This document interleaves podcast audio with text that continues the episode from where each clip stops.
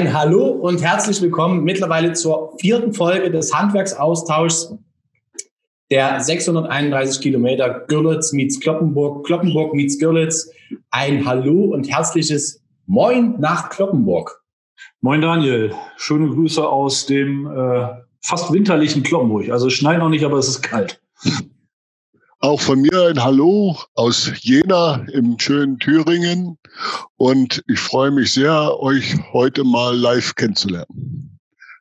Und das ist auch uns eine Freude. Ähm, wir haben ja mittlerweile schon die vierte Ausfolge der zweiten Staffel. Ich weiß gar nicht insgesamt die wievielte Folge. Und wir wollen uns weiter dem Thema Innungen und freiwilligen Organisationen widmen. In der vergangenen Folge mit Nora Seitz das kann man ruhig nochmal sagen, war eine sehr spezielle Folge. Auch vielen Dank nochmal, Nora, dass du Gast warst. Haben wir uns schon mal darüber unterhalten, was so eine Innung eigentlich leisten kann, ähm, was der Mehrwert einer Innung sein kann. Wir wollen uns heute aber weiter dem Thema vertiefen, was sind denn die Erfolge, die wir schon vorzeigen können, beziehungsweise eventuell vorzeigen wollen. Bevor wir aber einsteigen, unser Gast ähm, hinter dem wunderbaren Hintergrund von Jena würde sich einfach mal, mal kurz selber vorstellen. Uwe, du bist Geschäftsführer der Kreishandwerkerschaft Jena, Saale, Holstlandkreis. Richtig, so ist es. Ich bin dort seit 2015 Geschäfts, äh, 2005 Geschäftsführer, also habe ich beinahe zehn Jahre unterschlagen. Und ja, gelernt bin ich Schiffbauer. Und zwar an der Elbe in Beutzenburg hatte ich das gelernt. Habe dann Maschinenbau studiert habe dann auch äh, im, als Technologe im Sondermaschinenbau in Thüringen dann schon äh, gearbeitet und war dann auch Investbauleiter, habe eine Fabrik für Konservenherstellung konzipiert und mit äh, gebaut. Dann war ich in der Verwaltung tätig, habe dann als Bauamtsleiter in Katzhütte gearbeitet und dort meinen Verwaltungsbetriebswirt gemacht, weil ich dachte, muss doch mal einen Westabschluss kriegen. Und danach hat es sich dann ergeben, dass hier in Jena die Stelle ausgeschrieben war.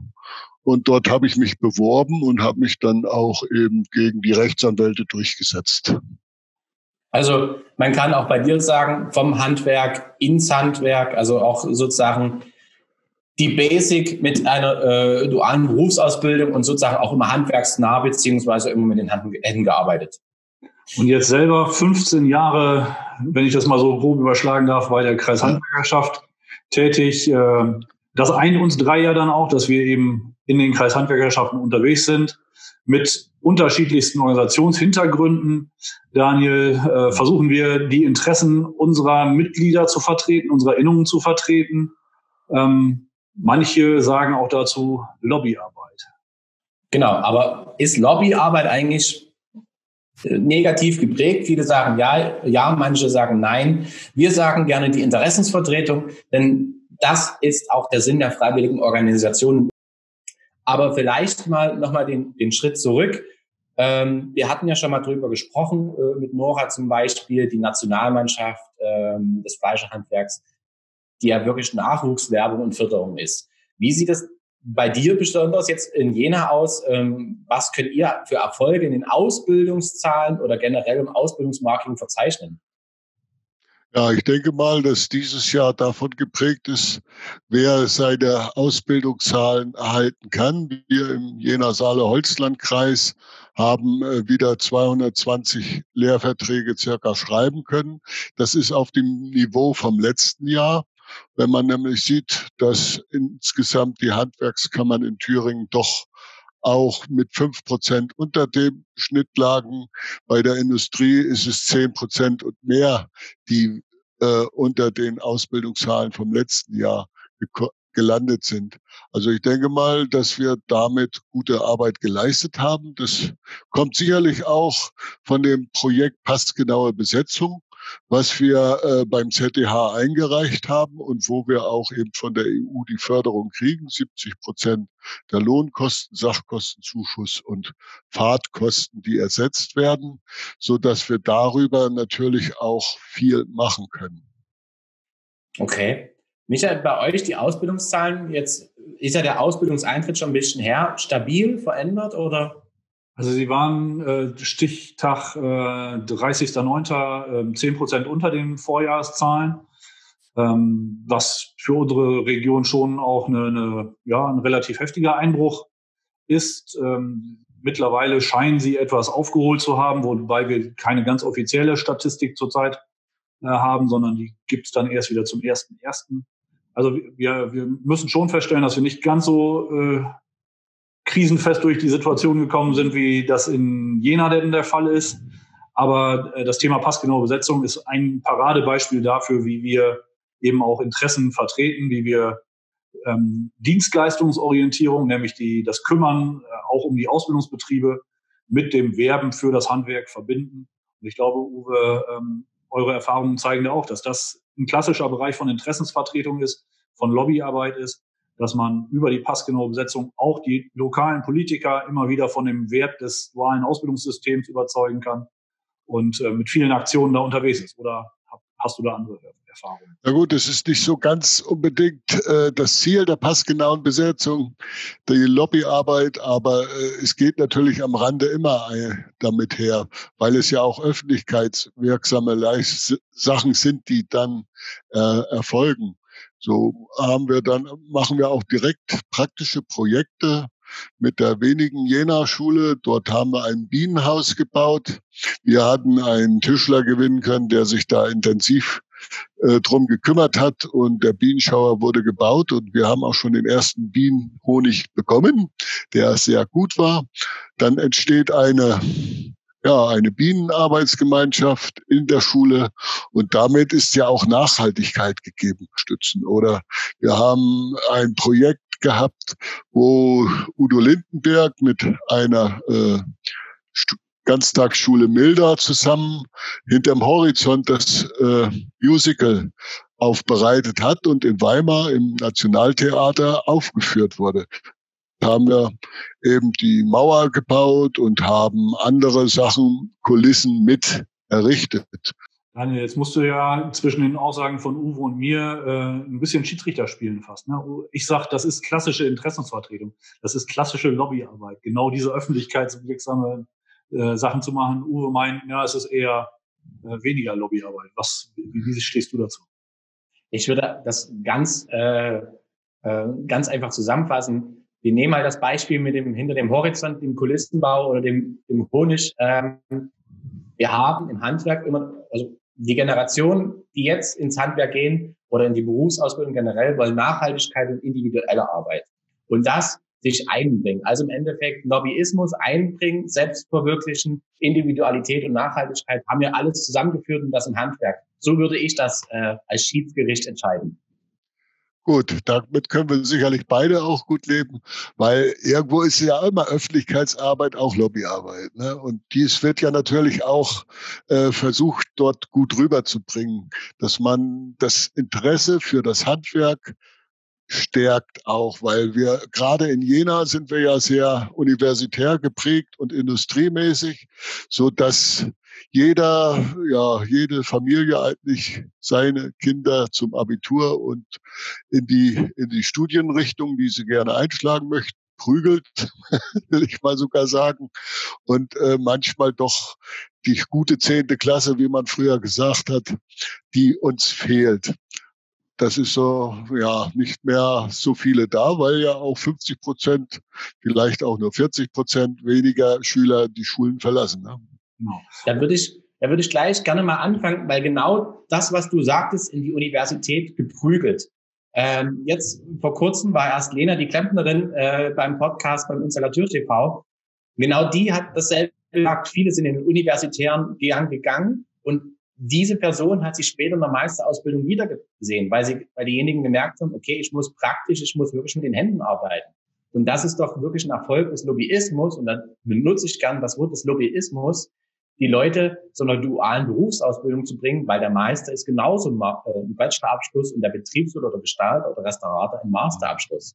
Ja. Genau. Und man muss wissen, Daniel, ähm, ich glaube, es ist Paragraph 54 Handwerksordnung, wo uns als Kreishandwerkerschaften, als Innungen ähm, explizit dieses Thema Interessensvertretung, Schrägstrich Lobbyarbeit als Aufgabe aufgeschrieben wird. Also wenn in Deutschland äh, häufig darüber geredet wird, dass Lobbyarbeit einen sehr negativen äh, Touch hat und dass das irgendwo mit Bestechung, Korruption und weiß ich was in einen äh, Topf geworfen wird, dann glaube ich schon, dass wir mit unserem Verständnis äh, von Lobbyarbeit, nämlich die Interessen unserer Betriebe zu vertreten, damit die Interessen der kleinen und mittelständischen familiengeführten Unternehmen in der Region zu vertreten und Werbung fürs Handwerk zu machen, ähm, Öffentlichkeit fürs Handwerk herzustellen, dass das im Kern ein gesetzlicher Auftrag ist, dem wir nachgehen. Denn die meisten, muss man vielleicht auch offen sagen und ehrlich sagen, haben bei Lobbyismus immer diese großen Koffer äh, im, im Kopf, die hin und her wandern. Und genau das ist es ja nicht. Wir setzen uns mit Argumenten ein und auch mit äh, Nachweisen, dass das Handwerk ähm, Förderung, Unterstützung, dass das Handwerk aber genauso auch äh, ein richtiger Weg ist, um vielleicht den einen oder anderen äh, eine Möglichkeit zu geben, sich selbst zu entfalten, die in einem universitären Abschluss nie so möglich sind. Aber ich glaube, wir sind uns da alle drei vollkommen einig. Ähm, das Handwerk, unser Slogan, die Wirtschaftsmacht von nebenan, ist halt nicht einfach nur äh, dahin gegriffen. Es ist einfach wirklich so. Deswegen sind wir ja auch im Netzwerk für Studienabbrecher mit tätig. Also das ist auch ein Projekt, was äh, bei Zeiss Schott Bildungszentrum, Jena Bildungszentrum äh, angesiedelt ist. Und dort arbeiten wir auch aktiv mit und versuchen auch wieder welche zurückzuholen ins Handwerk von den Studienabbrechern. Ja, Uwe, damit hast du letztendlich auch ein Stichwort geliefert, ähm, was ich ganz wichtig finde für das Thema äh, Lobbyarbeit, Interessensvertretung. Nämlich, du hast gesagt, ihr arbeitet in dem Netzwerk mit. Ähm, Lobbyarbeit kann aus meiner Sicht nicht isoliert stattfinden, sondern Lobbyarbeit muss immer auch in einem Netzwerk mit anderen Akteuren, auch mit anderen Gruppierungen von Interessensvertretung. Also wir arbeiten mit der Landwirtschaft zusammen, wir arbeiten mit der Industrie zusammen, wir arbeiten mit den äh, Universitäten zusammen, die natürlich zum Teil andere, vielleicht sogar widersprüchliche Interessen haben wie wir. Aber dieser Austausch in diesem Netzwerk, um dann den Entscheidern in der Region auch entsprechend fundierte Entscheidungen zu ermöglichen, das ist doch äh, eine wichtige Aufgabe, die wir haben. So finde ich zumindest. Ja, es ist ja auch in der Handwerksordnung geregelt, dass wir die Aufgabe haben und oder besser gesagt in unseren Satzungen auch eben die Politik in äh, bestimmten Sachen zu unterstützen und ihnen Argumente an die Hand zu geben, um auch für das Interesse äh, der Handwerker einzustehen. Das ist auch Netzwerk heute wieder um 15 Uhr haben wir eine Telefonkonferenz mit der Wirtschaft zusammen, also Industrie, Banken, äh, Veranstaltungswesen, Gaststätten. Und dort treffen wir auf den Bürgermeister, so dass wir dort auf den neuesten Stand und dort versuchen auch Einfluss zu nehmen, damit eben die Friseure, ja, aber ja, das war ja gewesen, dass wir sie halt raushalten konnten, auch in Thüringen. Da auch nochmal euch vielen Dank, weil ihr habt ja das Schreiben gut vorbereitet. Wir haben es abgeschickt und die äh, Friseure und Kosmetiker waren in Thüringen nicht mehr drinne im Lockdown. So war das super. Danke. Ja, jetzt muss man an der Stelle vielleicht kurz den Disclaimer einschieben. Äh, wir zeichnen heute am 14.12.2020 diese Sendung auf. Das heißt, ein Tag nach der ähm, Ministerpräsidentenkonferenz äh, mit der Bundeskanzlerin, ähm, wo eben der zweite Lockdown für das Bundesgebiet äh, beschlossen worden ist, der ja spätestens am Mittwoch dann auch greifen soll. Ja, ein klassischer äh, Fall, Uwe, ne? dieses ganze Thema Begleitung auch der politischen Entscheidungen jetzt während der Corona-Pandemie, das ist auch Lobbyarbeit, Daniel. Und äh, du bist gerade schon mal konkret angesprochen worden. Was habt ihr da für Erfolge erzielt? Was, was, auf was bezieht Uwe sich gerade? Ähm, ich denke mal, der Uwe bezieht sich einfach auf diese Aktion Friseure for Seven, ähm, beziehungsweise unser Schreiben die Minister, an die Ministerpräsidenten, an die Wirtschaftsminister äh, aus den jeweiligen Ländern, die Friseure wieder zu öffnen. Denn die sind in der ersten äh, Welle, in dem ersten Welle der, der Schließungen, sind die einfach hinten übergefallen. Wobei ähm, Friseure ja schon immer auf Hygiene äh, geachtet haben, wurden diese einfach geschlossen. Und wir warnen es uns nicht leid, immer wieder, immer wieder dafür einzustehen, genauso wie jetzt mit den Kosmetikern und Kosmetikerinnen. Aber leider war halt in dieser Runde jetzt der Kampf vergebens, denn diese müssen, so der Beschluss, wie gesagt, heute ist der 14., dann ab dem 16. auch schließen. wir hatten das ja gemerkt, als wir das Schreiben aufgesetzt haben. Wir hatten innerhalb eines Wochen Wochenendes an die 50 Organisationen, die unser Schreiben äh, bekommen haben, gespiegelt haben äh, und auch an ihre jeweiligen Minister und Ministerinnen ähm, äh, gesendet haben. Auch nochmal vielen Dank für die Unterstützung, dass das so aus dem ganzen Bundesgebiet geteilt wurde. Ich glaube, dass, wie gesagt, auch wieder dieser Netzwerkgedanke dahinter und äh, die Argumente, die wir vorbringen, ähm, also eine sachlich fundierte Diskussion anzustoßen, ähm, gar nicht immer mit der Erwartung, dass 100 Prozent unserer Wünsche ähm, tatsächlich auch umgesetzt werden, weil wir eben wissen, es gibt Gegenpositionen und es gibt Änderungen. Und äh, solange wir aber wissen, unsere, unsere Argumente sind gehört worden, sie sind in die Entscheidung mit eingeflossen, ähm, kann man dann, glaube ich, auch uns als Mittler zwischen der Politik und den Betrieben wieder besser nutzen, ähm, weil wir mit mehr Glaubwürdigkeit und auch mit mehr Überzeugung äh, dann wieder auch Entscheidungen äh, weiter kommunizieren in die andere Richtung. Also ähm, gerade heute äh, eben Diskussionen zu führen, warum müssen die Friseure jetzt schließen? Ähm, äh, warum äh, dürfen wir nicht das Weihnachtsgeschäft bis zum Ende führen?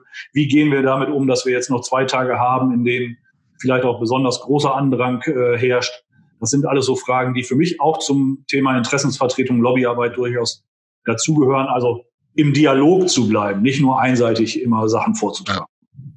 Und nicht nur meckern, sondern eben auch sachliche Argumente an die Hand nehmen und äh, zu den richtigen Leuten führen, damit es auch ankommt. Das hatten wir jetzt, waren wir auf dem Fernsehen erstmal wieder gewesen in der, äh, im Thüringen-Journal mit der Auszeichnung des landesbesten Maurerlehrlings. Und das sieht man auch, also sie kommen auch nach Jena, machen Aufnahmen davon und man kann es rüberbringen. Und es ist eben immer wichtig, dass man der Presse und der Öffentlichkeit, also auch Fernsehen und so weiter, äh, Unterlagen an die Hand gibt, dass die nicht so viel arbeiten müssen. Dann kommt ihr auch gerne zu einem, habe ich so festgestellt. Und das ist natürlich Arbeit, ganz klar. Aber äh, das zahlt sich aus. Was du aber vorhin schon sagtest, es ist ja immer dieses an die Hand nehmen, ja. Es kann ja genauso sein, wenn unsere Forderung nicht durchdringt. Wir wollen zumindest, dass sie gehört werden. Aber genauso andersrum hat die Politik an uns Forderungen oder Wünsche, ähm, versuchen wir die genauso ja mit an die Betriebe an die Hand zu geben. Also haltet euch weiter an die Abstandsregeln oder nochmal ins Gedächtnis rufen, was jetzt aktuell in den Corona-Verordnungen ähm, mhm. niedergeschrieben wird. Also in es ist ja nur nie ein Einbahnstraßensystem, es ist ja ein gegenseitiges Geben und Nehmen. Und vielleicht sollte man das auch öfters nochmal mehr in den Fokus stellen. Wir wollen ja nicht immer nur, sondern wir, wir wollen ja miteinander. Es ist ja nicht nur, dass wir wollen, wollen, wollen. Aber ich denke mal, da hat die Corona-Krise und diese, dieses Jahr 2020 doch viele Entwicklungen gebracht und gezeigt, ähm, dass man in vielen Dingen wieder mehr auf Augenhöhe miteinander redet und auch aufeinander zugeht. Ja, es war ja so, im März gewesen waren wir draußen vorgelassen worden in der Stadt in allen Corona-Entscheidungen, was eben nicht gut war. Das mussten wir erstmal gerade rücken, indem eben diese äh, Gespräche jetzt zustande kommen, wie nachher um 15 Uhr, damit man der Politik auch mal sachliche Argumente geben kann, warum der Friseur offen bleiben könnte. Und Uwe, ist es nicht letztendlich schon auch eine, ein strategischer Erfolg, dass ihr diese Runde überhaupt habt? Ist die, ähm, ja. ne, ist die auf, auf eure Initiative eingegangen oder ist die Politik auf euch zugekommen? Wie, wie muss man sich das vorstellen? Also das war in diesem Fall nicht so, dass die Politik da rege geworden ist. Aber ich bin ja auch im Verwaltungsrat der Sparkasse und mit der Sparkasse sehr im engen Kontakt. Und über die Sparkasse hat auch äh, der BVMW die Initiative mitgesucht und äh, einzelne Unternehmer, die auch dort sagen, wir können nicht einfach vorne draußen stehen bleiben, wir müssen mit einbezogen werden. Und Jena Wirtschaft, also die Wirtschaftsförderung von Jena, das ist eine GmbH, die ist auch mit aufgestiegen auf den Zug und dann konnten wir die Kontakte herstellen und jetzt finden regelmäßig äh, die Telefonkonferenzen, Zoom-Konferenzen, Meetings statt. Und das ist richtig gut. Magst du uns noch kurz den, äh, die Abkürzung BVW? Äh, BVMW? Nee, wie heißt Also Bund Mittelständischer Wirtschaft. Ah, okay. Ja. Na, aber da sieht man wieder, also selbst wenn es nicht um reine Sachfragen geht, sondern diese Strategie zu entwickeln, Netzwerke zu knüpfen, äh, Gesprächssituationen zu ermöglichen, das ist ja Teil eben auch schon erfolgreicher Lobbyarbeit. Und dass du über deine Netzwerke, über deine Kontakte andere anstoßen konntest und dann mit dabei bist, zeigt eben, dass wir im Handwerk erfolgreiche Lobbyarbeit machen. Genau. Ja. Und man muss, man muss ja auch sagen, wir in der freiwilligen Organisation durch unsere Doppelspitze Ehren und Hauptamt, wir können natürlich unsere Netzwerke breiter aufstellen. Also wir sind ja alle in irgendwelchen Ausschüssen äh, oder im Verwaltungsrat oder ähnlichen sind wir alle als Handwerksvertretung, egal ob Haupt- oder Ehrenamt, mit verankert. Und um diese Netzwerke alleines Willens, ähm, um dort sozusagen auch die Interessen nach vorn zu bringen und vielleicht gemeinsame Interessen mit anderen zu formulieren, ist es doch schon ein großer Erfolg, der vor allem jetzt, wie zum Beispiel jetzt hier im ländlichen Raum, ähm, doch Früchte tragen kann. Uwe, äh, Daniel, mal ganz konkret gefragt, wenn, wenn ich euch jetzt fragen würde, was waren so die letzten zwei, drei Jahre die wichtigsten Lobbyerfolge? Ja, Daniel, bei dir noch nicht ganz so lange. Äh, aber was waren die, die wichtigsten Erfolge lobbyarbeitsmäßig, äh, die ihr erzielen konntet? Ja, wir haben ja zweimal äh, den Tag des Handwerks in Jena hintereinander durchgeführt, weil die anderen äh, Kreishandwerkerschaften von der Handwerkskammer dafür nicht geeignet erschienen. Und dort war man eben mit den Ministerpräsidenten zusammen, mit der Frau Lieberknecht oder auch mit Bodo Ramelow und konnte dann die Leistung des Handwerks zeigen und konnte eben auch vernünftig mit ihnen reden, um dann auch uns ja in den Vordergrund auch mitzubringen. Dann zum Beispiel hat auch der äh, Herr Tiefensee, der Wirtschaftsminister, bei unseren 25-jährigen Bestehen bei der Feier hat er halt Gitarre gespielt vorne mit der Band zusammen. Also das sind auch so Sachen, was ja ganz klassische Lobbyarbeit auch ist, wenn man mit ihnen an einem Tisch sitzt. Genau. Aber ich würde zum Beispiel jetzt hier in Görlitz zwei Sachen nehmen, definitiv, wie schon erwähnt, die das Schreiben an die Ministerpräsidenten und Ministerpräsidenten der Friseure. Ähm, wie gesagt, nochmal ganz, ganz großes Dankeschön an alle Kreishandwerkerschaften in ganz Deutschland, die es mitgemacht haben. Aber aktuell zum Beispiel befasst uns immer noch das Beruf, die Berufsschulnetzplanung. Das sächsische Kultusministerium strukturiert die Berufsschullandschaft neu. Wir haben sehr für den Berufsschulstandort Görlitz bzw. Landkreis Görlitz gekämpft. Die Zeichen sehen gut aus, denn ähm, sollten hier zum Beispiel unsere Lebensmittelhandwerker aus den Berufsschulen verschwinden, ähm, sind, ist das auch ist das natürlich auch schwierig für unsere äh, Berufsausbildungszahlen. Das Bäckerhandwerk konkret würde dann hier definitiv weniger oder vielleicht sogar vom, vom Radar verschwinden. Also da denke ich, das haben wir auch unseren ehemaligen Kreishandwerksmeister nochmal ganz, ganz großen Dank dafür. Das hat er mit zu verschulden, damit die Berufsschulnetzplanung zugunsten des Landkreises Görlitz ausfällt. Ja. ja, Berufsschulnetzplanung ist auch äh, das Stichwort für mich vielleicht nochmal zur Ergänzung. Also vor zwei, drei Jahren, da sollten auch die äh, Heizungsbauer und auch die Elektroniker in Jena nicht mehr beschult werden, weil die Stadt ja nicht so viel reinlegt, so viel Interesse dran hat, weil ja doch mehr an universitären Ausbildungen äh, der ihr Herz hängt, konnten wir aber, wir hatten natürlich aber auch zu geringe Zahlen. Wir waren unter den 15 für eine Klassenstärke, aber jetzt sind wir wieder zweizügig ne, und dreizügig, weil wir gesagt haben, die Ausbildungszahlen werden steigen, haben uns natürlich speziell dann auch in diesen Gewerken stark gemacht und es war dann eben, ah, das war richtig schöne Lobbyarbeit. Ja, sehr gut. Also wir haben ähnliche Erfahrungen, Uwe, wie du. Der Landkreis Kloppenburg hat fast 25 Prozent aller Arbeitnehmer, die im Handwerk beschäftigt sind. Trotzdem wurde hier in der Region fast immer davon gesprochen, dass wir eine landwirtschaftliche Region sind. Und das sind wir. Wir haben eine starke landwirtschaftliche Prägung hier in der Region, aber mittlerweile reden immer mehr auch öffentliche und äh, prominente Persönlichkeiten aus der Region eben auch davon, dass wir eine, eine Handwerksregion sind. Das ist zum Beispiel auch ein Lobbyerfolg, den ich durchaus uns hier als Kreishandwerkerschaft mit auf die Fahne schreibe. Leider stellen wir sonst häufig fest, dass unsere Lobbyerfolge darin liegen, dass wir noch Schlimmeres verhindert haben. Also, dass wir an bestimmten Stellen, ich sag mal, eine Umsetzung einer EU-Verordnung äh, mit Blick auf, keine Ahnung, Tachografenpflicht für ja. LKWs oder ähnliches. Oder die Frage der Besteuerung von äh, größeren PKWs, äh, die da als Dienstwagen genutzt werden. oder ähm, Regelungen im Arbeitsschutz, die plötzlich drohen. Ähm, dass man da äh, Sachen hat, die man, ja, wo man sagt, es ist scheiße, was am Ende rausgekommen ist, aber es hätte noch schlimmer sein können. Und das dann auch als Lobbyerfolg zu verkaufen, ist nicht immer so ganz einfach, auch das gegenüber unserer eigenen Klientel, oder? Ja, das ist vollkommen richtig, weil äh, es hätte viel schlimmer kommen können. Das ist Wahrheit, weil wir dann das mildere Thema haben, dass wir das abmildern konnten. Und das ist eben eine ganz wichtige Sache.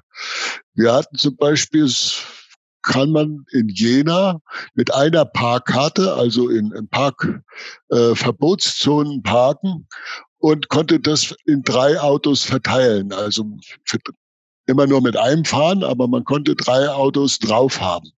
Und das wurde einfach weggemacht. Dann haben wir den Oberbürgermeister angerufen und haben ihn eingeladen, haben ein Lobbygespräch mit ihm gemacht, wie wir das jedes Jahr tun. Und schwuppdiwupp ging das wieder, dass es äh, zurückgedreht wurde. Das sind eben so kleine Sachen, wo man manchmal gar nicht mehr dran denkt, aber doch sehr große Auswirkungen haben. Ne? Absolut. Genau also, das sind, ist die Arbeit, die wir machen und äh, die mir zumindest auch sehr viel Spaß macht, die ich gerne als Teil der Geschäftsführung äh, in einer Kreishandwerkerschaft für meine angeschlossenen Innungen äh, übernehme. Ist, äh, ja, wenn Leute darüber schimpfen, dass wir Lobbyisten sind, sage ich immer, ich bin stolz darauf, einer zu sein. Aber genauso sieht's aus. Und wie ihr schon sagte, sagte ähm, EU-Verordnung, Arbeitsrecht oder selbst kommunale Entscheidung. Ähm, auch hier nochmal, wir haben ja unser Ehrenamt und Hauptamt, also auch Handwerker, geht in die kommunale äh, Politik in ehrenamtlichen Positionen und setzt euch für die Interessen eures Handwerks ein. Für mich, auch mit Blick auf die Zeit, Daniel, bevor du gleich den Abschluss machen darfst, ich würde für mich nochmal drei, äh, nein, fünf Punkte zusammenfassen, die für mich ähm, wichtig sind im Sinne von äh, politisch erfolgreicher, nein, erfolgreicher Lobbyarbeit. Das erste ist, man muss sich das Vertrauen verdienen. Also wenn wir nicht ja. ähm, persönlich, aber auch als Institution vertrauenswürdig sind, ähm, macht Lobbyarbeit keine, keinen Sinn. Das Zweite ist, man muss Lobbyarbeit im Netzwerk machen und muss dann auch seine Netzwerke pflegen, damit wir sie genau eben auch so niedrigschwellig mal angreifen können bei dem einen oder anderen Gespräch, bei dem einen oder anderen Treffen am, äh, ja, am Rande eines Neujahrsempfangs oder ähnlicher Geschichten. Ich glaube, Lobbyarbeit ist nur dann erfolgreich, wenn man sie strategisch betreibt, wenn man Ziele setzt, definiert, wo man hin will, was man erreichen will. Das ist der dritte Punkt. Der vierte Punkt, ganz wichtig, man muss die Themen, die eigenen Interessen ganzheitlich betrachten und muss auch Gegenpositionen verstehen können. Also nicht alles das, was wir wollen, stößt immer nur auf Gegenliebe, sondern es gibt Positionen, die ähm, dem gegenüberstehen und das muss man zumindest versuchen zu verstehen, auch um seine Argumente dahingehend dann aufzubauen und nachher in einem Wettstreit der Argumente dann auch zu überzeugen. Und der fünfte Punkt ist, dass man die Anliegen und auch die Erfolge von Lobbyarbeit dann auch hinterher entsprechend kommunizieren muss. Also Klappern gehört zum Handwerk an der Stelle. Wenn wir nur erfolgreich sind und gerade diese kleinen Dinge, Uwe, wie du sie gerade angesprochen hast, die hat man zu schnell wieder vergessen. Da müssen wir uns selber auch mal auf die Schultern klopfen oder äh, auf den sozialen Kanälen oder über solche Kanäle dann auch unsere Erfolge durchaus mal nach vorne stellen. Das sind die fünf Punkte, die für mich wichtig sind, wenn ich um, über erfolgreiche Lobbyarbeit nachdenke. Und genau diesen fünf Punkten finde ich, Uwe, du wirst es bestimmt bestätigen, da kann man einfach nichts hinzufügen, denn alles drin, was auch drin gehört. Und wie gesagt, wir haben schon die böse, böse Uhr im Nacken. Uwe, nochmal kurz zum Schluss. Du bist ja schon lange in der Handwerksorganisation, länger als Michael und sowieso länger als ich. Ähm, wie seht ihr das mit dem Generationswechsel, Thema Digitalisierung oder Roboter im Handwerk? Oder ist das für euch in eurer Region oder eurer Kreishandwerkerschaft ein Thema? Also gerade jetzt in der Bauinnung, die machen jeden Monat einen Stammtisch und wir konnten den diesmal auch durchführen wieder, weil ja nicht so viele in dieser Bauinnung sind, ging es. Und dort war das Thema auch äh, im Bauhandwerk gewesen, dass Interesse dran besteht, wie kann ich äh, die Dokumentation vereinfachen, wo die ganzen WhatsApp-Bilder, wo gehen die alle hin und so weiter. Wie kann ich schon vielleicht von der Baustelle aus bestellen? Wie kann der Chef sich eigentlich ein bisschen Erleichterung schaffen? Die Handwerksmeister arbeiten von morgens bis abends und manchmal sonnabends und sonntags noch. Und müssen die digitale äh, Möglichkeiten nutzen, um sich Freizeit zu schaffen. Also eine ganz wichtige Sache. Und da gibt es ja auch schon gute Beispiele, wie man es machen kann. Da haben wir eben gesagt, ja, wir bestellen uns einmal die äh, Berater von der Handwerkskammer dazu, dann wird ein Unternehmen, das dort jetzt einsteigt, am Jahresende Bericht erstatten oder mal referieren darüber. Bericht erstatten ist vielleicht zu hart gesagt. Aber äh, damit wir weiterkommen. Und das ist eigentlich auch wieder der Vorteil für die in der Innung. Man ist immer am Ball und man erfährt immer was Neues.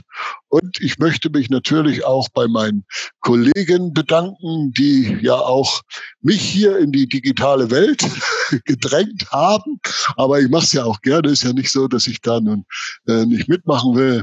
Aber wir werden es im neuen Jahr auch in der Berufs äh, Wahlvorbereitung werden wir stärker nutzen müssen, weil die Zooms-Meeting werden zunehmen und so werden wir vor die Klassen treten und das müssen wir jetzt zu, am Jahresende und am Jahresanfang vorbereiten, dass wir dort gut gerüstet sind. Und Uwe, du sagtest das schon, die Kollegen der Handwerkskammer. In der Folge im Februar werden wir uns mit dem KDH, dem Kompetenzzentrum Digitalen Handwerk, befassen. Aber wenn ich jetzt sage Februar, nein, nein, ihr seht uns nochmal, und zwar im Januar sehen wir uns zur nächsten Folge von 631 Kilometer und diesmal nur wir zwei. Also wir haben uns mal wieder Zeit für uns genommen. Oder Michael, kann es sein, dass wir uns vorher nochmal sehen? Ich will das nicht ganz ausschließen. Jetzt kommt ja der Lockdown, da haben wir sowieso nichts Besseres vor. Also vielleicht äh, passiert noch was zum Weihnachtsbaum. Genau. Und genau diese kleine Überraschung oder auch nie oder was auch immer passiert, werden wir uns noch offen halten. Jedenfalls schon mal, Uwe, vielen, vielen Dank, ähm, dass das auch so gut geklappt hat. Wenn ihr mehr von 631 Kilometer sehen wollt, Facebook, YouTube, Instagram, überall, wo es Podcast, auch nochmal ganz großen Dank an die Kollegen und Kollegen vom Handwerkmagazin. Auch dort auf der Seite findet ihr uns. Und ich würde einfach mal sagen, das letzte Wort hat heute unser Gast. Ja, ich möchte mich für die Einladung recht herzlich bedanken und sage, macht weiter so. Werden wir tun und äh, Daniel, du hast noch einen Dank vergessen, ähm, den ich heute noch mal loswerden möchte. Das ist ein herzlicher Dank an Anushka Bacic, äh, die den verantwortlich ist für den, das schöne Intro und den Jingle, den ihr jetzt gleich zum Outro auch wieder hört. Also danke Anushka. Tschüss. Ciao. Tschüss.